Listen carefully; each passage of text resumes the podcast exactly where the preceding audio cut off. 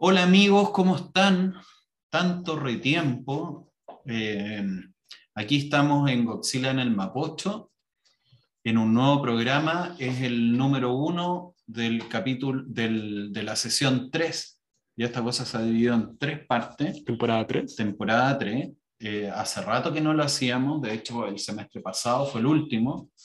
Y estamos acá de vuelta con Alejandro. ¿Cómo está ahí Alejandro? Bien, aquí es un poco extraño esto de grabar presencialmente porque no sabemos si mirar a la cámara, si mirar Sí, a estamos nosotros, todos si enredados mirar con el tema, porque sabemos que ustedes Sí, están, están allá, ahí, pero, pero, pero es como raro, porque nosotros tenemos que hablar como por acá y no estamos acostumbrados a esto de la magia de la televisión. Pero algo Eh, más circunstancial, después uno se acostumbra. Claro, vamos a ir haciendo estas pruebas, no descartamos que volvamos al viejo sistema de las dos pantallitas de galería de Zoom, pero hasta ahora vamos a probar cómo resulta esto. Efectivamente. Eh, así que estamos de nueva temporada, como les decíamos.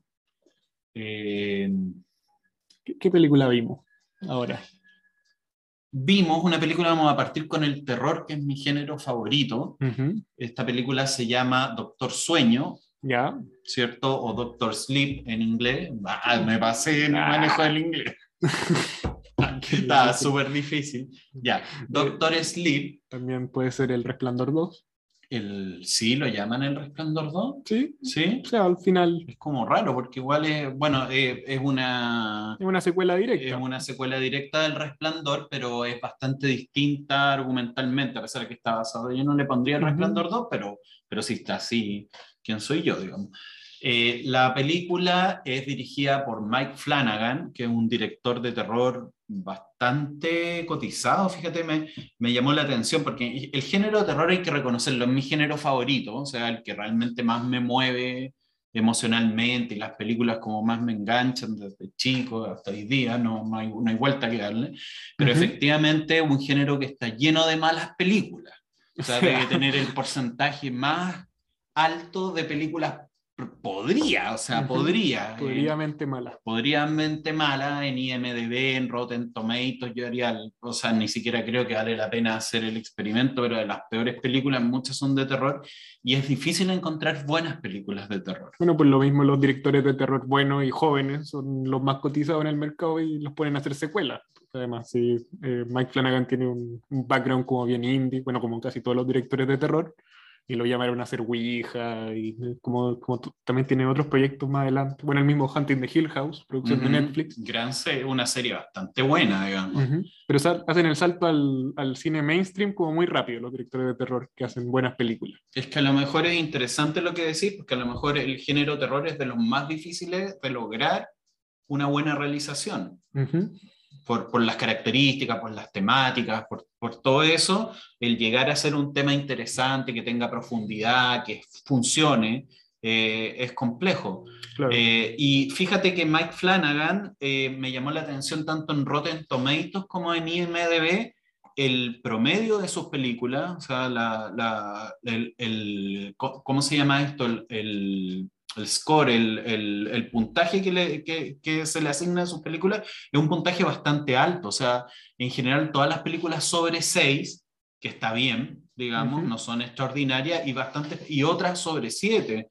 O sea, esta serie de Haunting of Hill House tiene 8 y tanto en IMDb, que, Sí. que- que es alto. La, ¿ok? pri- la primera, la segunda ya tambalea un poco. ¿Cuál es la segunda? Si esto es una serie. Sí, pues por eso, pero hay dos Hunting of Hill House. O sea, son como temporada 1 y 2, pero las dividen. ¿Hay una temporada 2? Sí, hay una temporada 2. Ah, no sabía. Sí, ah, Sí, la voy a ver, pero yo vi la temporada 1, gracias por el dato. Es un poco extraño porque son como los mismos actores. Entonces, como cuando hacen Mm. esas cosas. Ah, ¿y una de ellas guateó? No guateó, pero no es tan buena como la segunda. Es una secuela. ¿cachai? La segunda es la que guateó. La segunda guateó más que la primera. Es que siempre que la comparas con la primera va, va a ser peor. Ah, ya. Pero ok, no, no, es- ok. no es mala tampoco. Ajá. Pero no es tan buena. Bueno, pero. Como esta película. ¿Cómo? No te entendí eso. Que como que todas las secuelas sí siempre son comparadas con la primera. Ujú. Eh, las secuelas, sobre todo con las que, de- que son eh, producto de películas muy populares, ¿Mm? Como esta, que de The Shining, eh, tienden a, a verse mucho más opa- opacadas que sus predecesores. Sí, pero yo no. Tú, tú decís de partida que eso es así. O sea, encontré que esta película eh, como que se opaca en relación a la, al resplandor original. Totalmente. Oh, yo no estoy de acuerdo con nada. Bueno, pero ya vamos a entrar en, en materia con respecto, con respecto a eso. Bueno, es la, la película, como decías, del 2019. El Resplandor, que es la, la precuela, digamos, eh, de, de, esto, es del, la original es del año 80. La película ya tiene harto años, el libro es del 77. Y lo otro interesante es Flanagan, como algunos directores, digamos, hay unos cuantos que siguen mucho a Stephen King. Eh, y esta película, tanto el, el, el eh, ¿cómo se llama? Doctor Sueño, como, eh, como El Resplandor, son obras de Stephen King. Uh -huh. Y la verdad, eh, bueno, y él tiene también Gerald's Game, que también es de Stephen King, y, unas, y, y, otras películas más que en este minuto no recuerdo, que también están basadas en, en el escritor norteamericano, digamos. Tiene una cosa muy graciosa Flanagan, me estoy alargando, no sé por qué tanto con Flanagan, pero que nació en Salem. Y tú cacháis Salem, no, es que, bueno, es to, toda esa región de Massachusetts, para pa empezar es la región donde nació eh, Edgar Allan Poe, uh -huh. es, la, es, la, región donde nació eh, Lovecraft uh -huh. también. Eh, es, es también donde nació Stephen King. Ah, cool. Y Salem también es donde nació este director y Salem además hay un... Hay un Buen dato, ¿eh? Hay un, hay un, ¿cómo se llama? Uno de los libros más famosos de, de, de Stephen King, que son Las Brujas de Salem, que, que bueno, en fin, está el sector de las brujas, del terror y toda la cuestión. Cuéntame que... todo lo que ha escrito Stephen King en cinco minutos. Yo he leído muchos libros de Stephen King, no, a pesar de que hay gente que odia a Stephen King, que dice que es como un supermercado de libros, digamos. Uh -huh. eh, yo creo que el tipo, ¿sabéis que eso venía pensando? Es como de esa de esos realizadores, de esos directores o, o, escritores, perdón, que le debemos el mundo moderno, porque en realidad si tú sacáis todos los libros de Stephen King y todos los personajes que ha creado durante todos estos años, independiente si te gusta o no te gusta, sacáis buena parte del imaginario popular. Imaginario o sea, colectivo. De lo, además, esta cosa de los personajes como que, que, son más importantes los personajes que las personas reales. A ver, siempre, siempre me gusta poner este ejemplo. Por ejemplo, eh, nosotros, Alejandro Chats o Johnny Chats o el vecino y toda la cuestión, no lo conoce nadie, nos conocen nuestros familiares, etcétera, ¿cierto? Yeah. Pero tú decís Drácula, que es algo que no, que, que no existe, que no existió, bueno, ya, no, pongamos porque nos vamos a ir a la Rumania sí. de medieval, pero pongamos Partimos otro con ejemplo. Mike Flanagan y estamos en Rumania en este momento. eh, pongámonos a, a, ver, qué sé yo, el caso de, de Marvel, Spider-Man. Spider-Man es un personaje que tú dices no existe, pero existe mucho más en las personas como una figura en su imaginario que nosotros, las personas individuales. Entonces uh -huh. es bien relativo el concepto de existencia en ese sentido.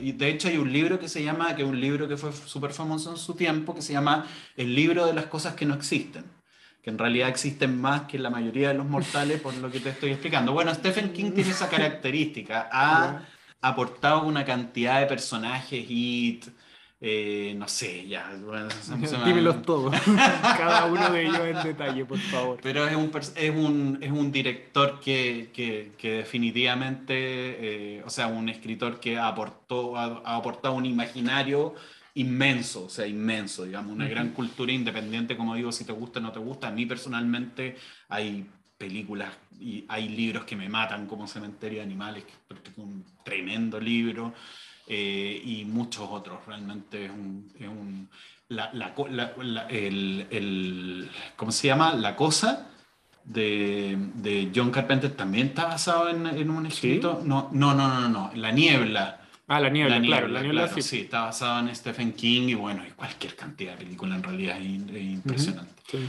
eh, bueno, cuéntame, ya hablé, yo creo que ya hablé como mis 15 minutos del, del podcast. Eh, cuéntame, ¿por qué no te gustó en este caso? No, es que no, el... no, no, es que no me haya gustado la película, pero siento que, sobre todo en Hollywood, como que se ha instaurado esta idea de como hacer secuelas de películas muy, muy antiguas. Así de las que me acuerdo en los tiempos más recientes hubo una secuela Blade Runner, que me parece incluso superior que el original pero es una tendencia en Hollywood, es una tendencia que, que, cada vez vemos más que van a sacar nuevas películas, van a sacar hasta una nueva Indiana Jones, ¿cachai? Con Harrison Ford ya con 90 años. Ese es como el profesor Tavares en la selección uruguaya. Totalmente así. claro, como, un, como las cabezas de Futurama así haciendo películas, pero, pero, bueno. eh, y siento que a veces es como injusto justamente compararlas con las originales, porque evidentemente marcaron tendencia en su época y, no, o sea, es, difícil juzgarla porque no son de los mismos tiempos tampoco. Em, entonces yo creo que lo importante de esta secuela es que se tienen que justificar en ese contexto. Y yo creo que esta película, en comparación a la otra, no, no aporta mucho más. Y lo que, y lo que hace, lo que cambia, como siento que se, se desvía demasiado de la historia original de, del Resplandor. De hecho, siento que le quita como mística. Mm. hay cosas que tienen su explicación que para mí hubieran sido mejor que se quedaran de forma ambigua. Entonces, eso, eso, es como. Oye, antes yo creo que nos faltó. ¿Podía explicar un poquito en qué va la película, el argumento, así como muy general, digamos, de qué se trata? es difícil. Bueno, el, el, protagonista es Danny, que era el, el hijo de. Ah, no se me olvidó el nombre, de hecho. Pero bueno, el, el niño del resplandor, pero esta de adulto ya interpretado por Iwan McGregor, el mismísimo Obi-Wan Kenobi. Y, y bueno, relata como que la película empieza desde con, con, este personaje en un momento muy malo de su vida, está como, como desempleado, es medio como borracho, eh, como que no, no, encuentra mucho sentido en su vida después de los eventos de, de la primera película y se encuentra con un amigo que, que como que lo, lo, rehabilita de cierta manera. Y a la vez también, eh, de la historia de Dani, hay una historia en paralelo de una niña que tiene poderes psíquicos como los que tiene Dani. Que es algo que se explora mucho en, en profundidad en esta película, como las habilidades que tiene, que tiene Dani.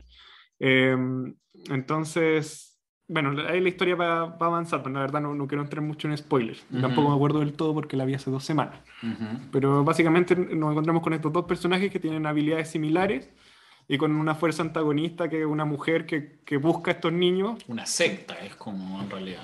Sí, sí, una secta de hecho, pero están liderados por una mujer, que en el fondo que... Rose the Hat. Rose the Hat. Rose the Hat, claro. Pero el, el objetivo de ella es como tomar estos niños y robarle su alma para vivir para siempre, una cuestión claro, así. Exactamente. Y ahí se, y ahí se desarrolla, ahí se desarrolla el cuento. Sí, mira, yo eh, el me gusta, no me gusta y todo el cuento, yo, yo la considero una, la encontré muy entretenida, o sea, me sorprendió de hecho, eh, me, me, agarró todo el rato, estuve todo el rato... Eh, ¿No te dio sueño? No, no, Doctor Sueño no me dio sueño. Eh, la encontré, o, sea, me dejó prendido todo el rato. O sea, es una de esas películas, casos raros, que, y, a pesar de que la han criticado, que, que, uno de sus defectos es que dura mucho, que es muy larga, yo podría haberla estado viendo 10 horas. O sea, como que cuando se acabó, pucha que se acabó. Eh, me, me, tenía muy, muy prendido la película todo el rato me pareció muy atractivo el, la secta, la secta esta que se come la energía de los niños, la dinámica, eh, que siempre está ahí presente el tema de que mm, de hacer malos que sean simpáticos, o sea, que sean choros, y creo que, que esta Rose the Hat, fuera de ser guapísima, era, era, era una buena mala. O sea, era una... Estaba diciendo que el, que el personaje de Rose the Hat era un personaje súper atractivo, ella. Literalmente. Literalmente, era, tenía humor, que siempre es re importante en, en los villanos.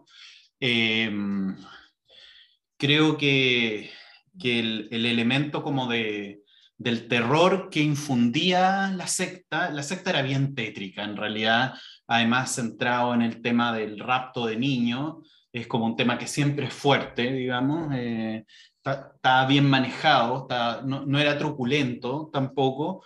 Eh, creo que era interesante también el tema de los poderes psíquicos, a pesar de que una cuestión muy fantástica, muy de fantasía, creo que está bien manejado. En realidad, no, no sé si, si, tengo grandes argumentos, digamos, para decir por qué me gustó, pero lo encontré que es una historia bien armada como hablábamos al principio, es difícil hacer una película de terror que sea sobria, en el sentido de que la cuestión no se desbande en, en, en mucha chaya, en mucho monstruo volando y, sangre así, una cuestión gore absurda. Esta cuestión tenía un argumento como bien armadito, tenía una historia bien armadita. Eh, quizás incluso yo no sé si eh, hablábamos del resplandor, tú decías que a mí me gustó más que el resplandor, me gustó más que el original, porque yo no tuve onda con la, con la película original, eh, lo que seguramente va a ser una, un, muy que, o sea, pocos me van a apoyar en esto, digamos, porque el, el, Resplandor es de las mega super famosas películas de terror de todos los tiempos, pero yo no, en realidad no enganché mucho con el Resplandor, eh, en cambio con esta sí me interesó más, Em, entonces, cuando se une mucho con el resplandor, no, no, no hay un momento en que se une con el hotel, con toda la historia, ahí me interesó menos.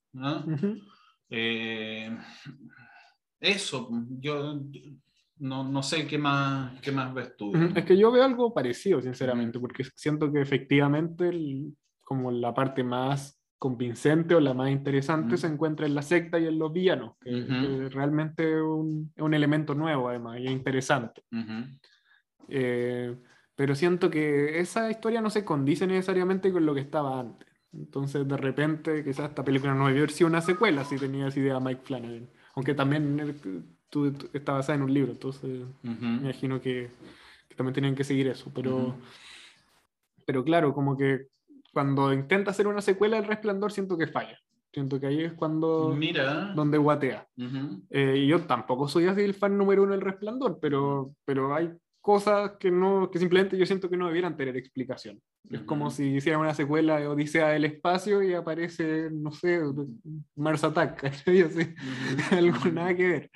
Entonces, como ahí yo creo que falla la película. Y también hay otra cuestión que ya me tiene media podrida, pero no, podrido, pero no, no es necesariamente culpa de la película, que es que este arquetipo, así de que como que hay un niño y tiene grandes habilidades, como mm, algo que se repite demasiado. Está como medio repeti esa cosa, sí. Y la niña tampoco me gustó mucho su personaje, me interesó más como Dani y los malos. Entonces, como que como que siento que a veces efectivamente menos es más creo que lo he dicho en otros capítulos. Y, esos elementos hacen que la película también se sienta más larga de lo que es. y que no se justifique también la duración.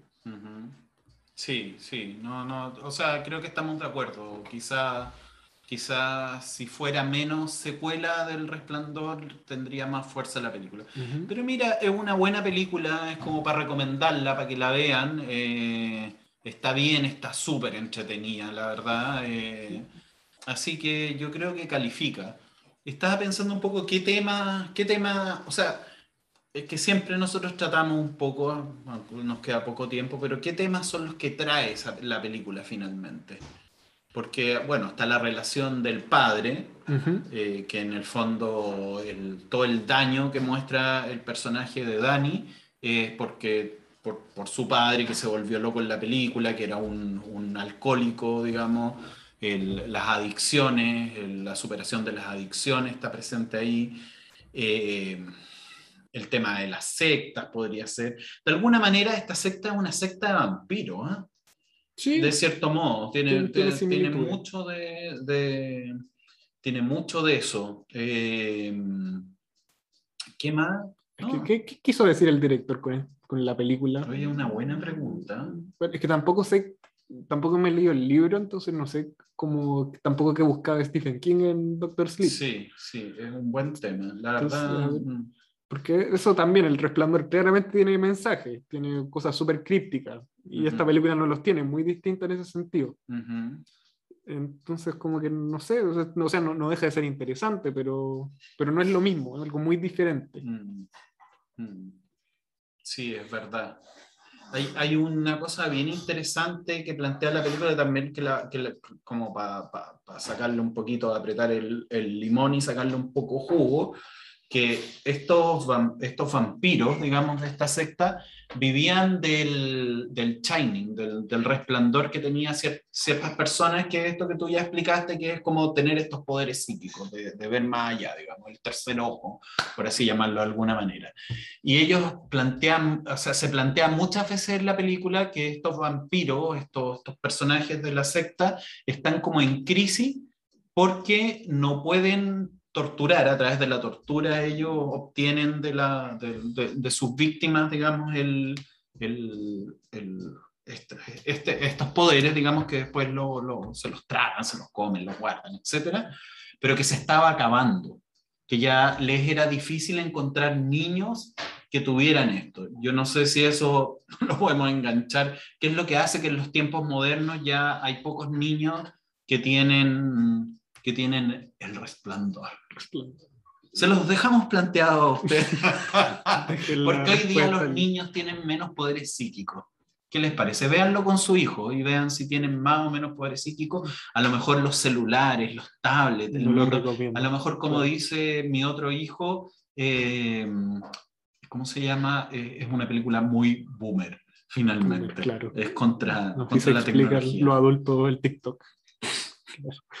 no, pero no sé, no, a mí me dejó poco, que te soy bien sincero. No, no encuentro que sea una mala película, pero no, no es una buena secuela y también, incluso ahora buscamos argumentos y no. Es, muy nada. Pucha, qué raro, ¿eh? Pero sabéis que yo rescato eso porque fíjate, fíjate que no, yo también no sé dónde agarrarme para decir que, que, que me gustó tanto, eh, pero simplemente el hecho de que fuera muy entretenida eh, es como suficiente y no se me ha olvidado la película. Hay muchas mm. películas, incluso películas muy buenas, que se me olvidan súper rápido, esta no, como que me quedó en la mente y me acuerdo la cita, la cuestión. Eh, es curioso, yo, yo, yo la rescato. ¿Qué nota le ponís, Ale, de 1 a 10? De 1 a 10. ¿Mm? Mm, yo creo que la calificación de IMDb es correcta, está como en un 6, un 7, un 6, 6-8, porque ni me tiene 7-3. 6-8, justo. 6-8, no, yo le pondría un 7-5. ¿Sí? Lo tiro más para arriba. Igual no hay mucha diferencia. Oye, y para terminar, estaba pensando, ¿cuál es? Porque tú decías que normalmente las secuelas son más malas, que siempre pasa eso. ¿Cuáles son las secuelas que no son tan, que no son malas, sino que son mejores o son iguales a su original? Bueno, yo mencioné Blade Runner, la secuela me parece mejor que el original. Aliens, creo que es mejor que Alien, que depende de cada Eso uno. también es polémico. Sí, es polémico, pero, pero lo mantengo. Em, bueno, en Star Wars el Imperio contraataca es mejor que el New Hope. Bueno, es que tú, tú no, pero el, pueblo me entiende. el pueblo está de acuerdo conmigo. Sí, no, nuevamente impopular, digamos. Sí. No sé, tendría que. Yo te voy a decir cuáles son las secuelas más power que no destiñen nada a sus originales, El Padrino. Ah, El Padrino sí. Pero igual eso tampoco es así, es una preferencia. Hay gente que encuentra mejor El Padrino 1 que El Padrino 2. Sí, pero todas son mega, o sea, nadie podría decir, ah, pucha, eh, aquí, aquí la embarró, mejor que no existiera, borrémosla, hagamos de nuevo El Padrino 2. no, hay que hacerla de nuevo, así como, como, en el como, en el Exorcista 2 que se la saltaron como cinco veces, digamos, de mala que era. Claro, no, hagamos de nuevo el Padrino 2, no, no, no matemos nada, Fredo. no, imposible. Ya, pues bueno, yo creo que estamos en el tiempo. Sí. Eh, no sé cómo habrá salido. Esto lo vamos a ver en la edición, cómo quedó. Les agradecemos que nos hayan seguido. Ha sido súper lindo porque en el tiempo que no estuvimos, aumentaron harto, harto los seguidores, lo que se agradece mucho. Muchas recuerden, gracias por eso. Recuerden que hay un, hay un iconito que está como por debajo, que ustedes lo pueden marcar ahí para que se suscriban al canal y tengan las noticias cuando hagamos el próximo podcast. La campanita y la campanita, que también es muy lindo, una campanita, campanita como la de Disney. Y,